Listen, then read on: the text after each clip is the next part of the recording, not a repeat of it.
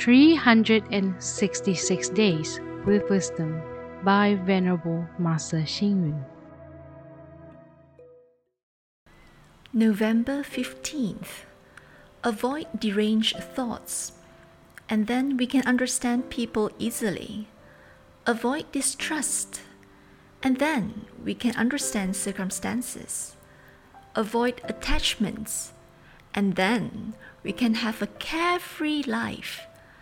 Avoid desires, and then we can be in control of our mind.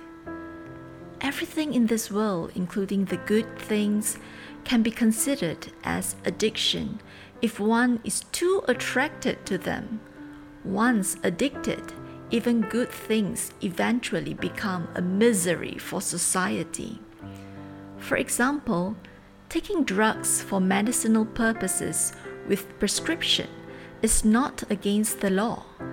This is just a private matter and does not need the governing body to involve in controlling drugs. However, an individual is the building block of a society and a country.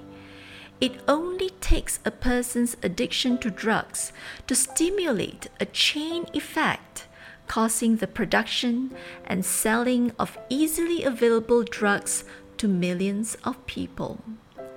This would eventually affect the individual's health, character, and cause a broken marriage and family. A country is also thus affected economically and socially.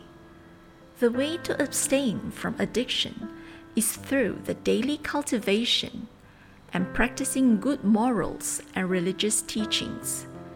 This is the best medicine for everyone.